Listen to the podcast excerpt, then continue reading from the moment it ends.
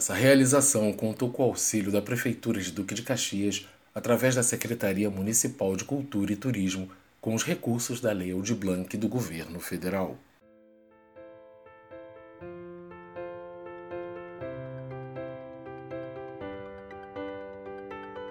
Eu sou Paulo Alcântara e começa agora mais um episódio do podcast E aí?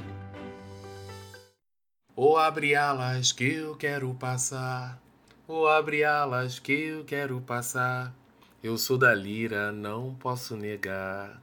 Rosas de ouro é quem vai ganhar. Olá, eu sou Paulo Alcântara e farei três episódios sobre o carnaval. Nesse primeiro, contarei sobre o surgimento dos desfiles das escolas de samba no Rio de Janeiro. No segundo, a importância da escola de samba Grande Rio no maior festejo popular do mundo. E no terceiro capítulo, trarei curiosidades sobre um dos segmentos mais esperados nas apresentações, a comissão de frente, destacando trabalhos da Verde, Vermelho e Branco de Duque de Caxias. A propósito, eu iniciei esse episódio cantando trecho de Abre Alas, de autoria de Chiquinha Gonzaga, uma maravilhosa maestrina que teve uma importância muito grande para o nosso carnaval. Antes de qualquer coisa, peço licença aos nossos ancestrais e saúdo nossos mais velhos, pedindo sua bênção e para eles todo o meu carinho, gratidão e respeito. Vocês sabiam que essa reverência inicial que eu acabo de fazer é muito utilizada pelos sambistas fiéis das religiões matrizes africanas? Sim. Bom, vamos à história. Primeiro, vamos falar sobre o intrudo, uma brincadeira tradicional praticada entre os portugueses durante os festejos de Momo.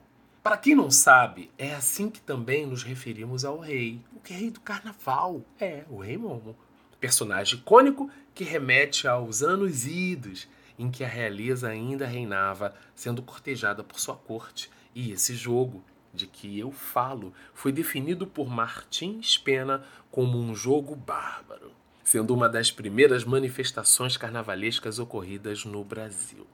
Para melhor entendimento, vamos às classificações destes festejos, ok?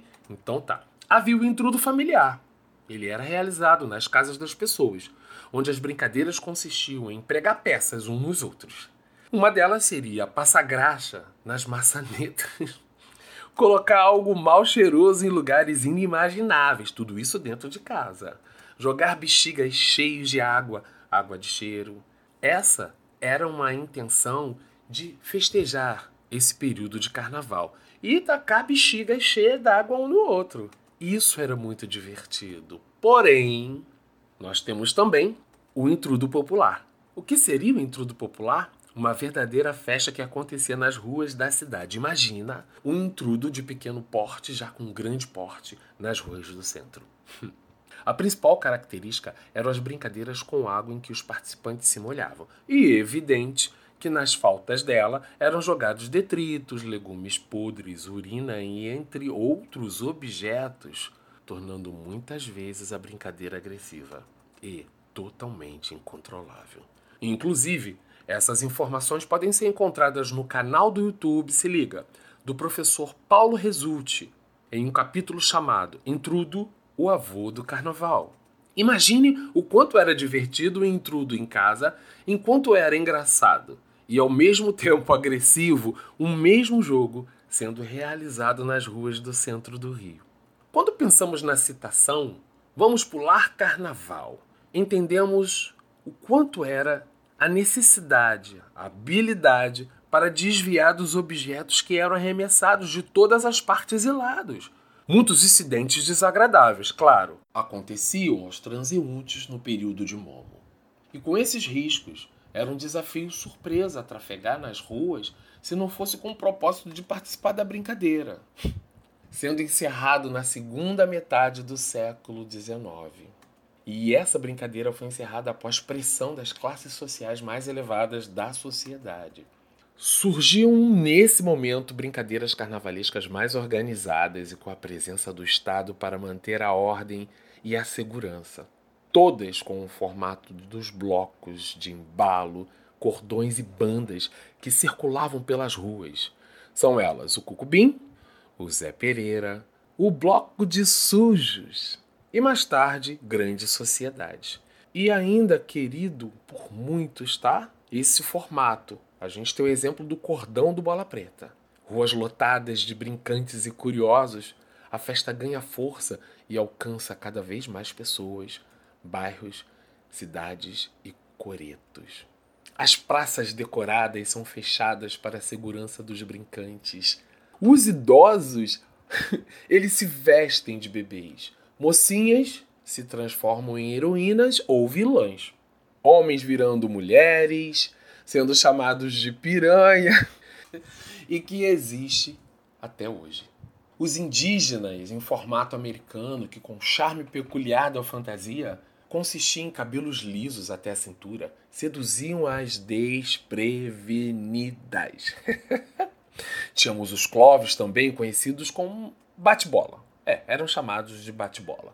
Batendo as suas bexigas no chão e, ou carregando suas sombrinhas, os pierrots apaixonados choravam pela perda de sua colombina para o arlequim.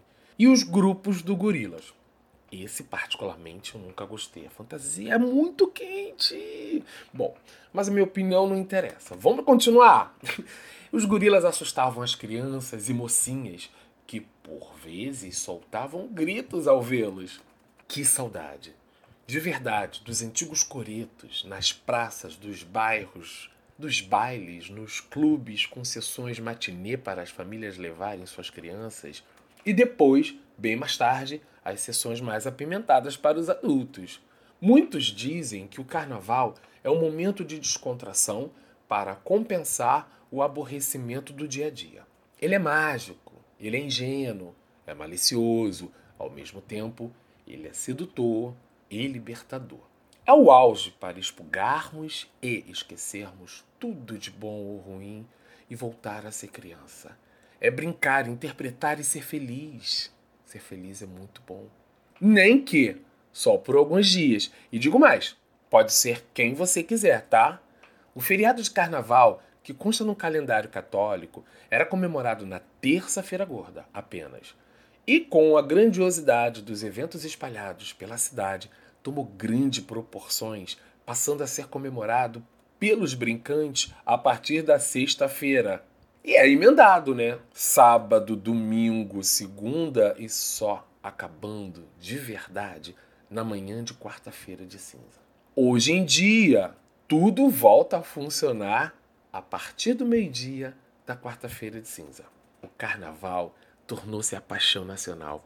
Vamos entender primeiro o que é e como funciona uma escola de samba. Elas são associações, ok, populares, surgidas na década de 1920, em meio ao processo de popularização do carnaval e do samba, consequentemente. Essas associações surgiram nos bairros populares e subúrbios da cidade do Rio de Janeiro e funcionavam como centro recreativo, fornecendo aulas de dança, capoeira, artesanato, entre outras atividades. A mais antiga, eu estou falando escolas de samba, tá? Das mais antigas, a gente pode citar a Deixa Falar que hoje ela é chamada de Estácio de Sá, e sua quadra fica no bairro da Estácio. Ela é respeitada por ser a primeira escola de samba na história do nosso país, mas foi em 1932 que o jornalista Mário Filho, o que dá o nome do nosso estádio do Maracanã, ele é irmão, inclusive, do dramaturgo Nelson Rodrigues. Foi através do periódico. Deixa eu fazer um adendo.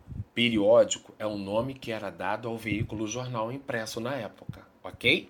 Era o Mundo Esportivo, o nome do jornal, ou o nome do periódico que eu estou citando.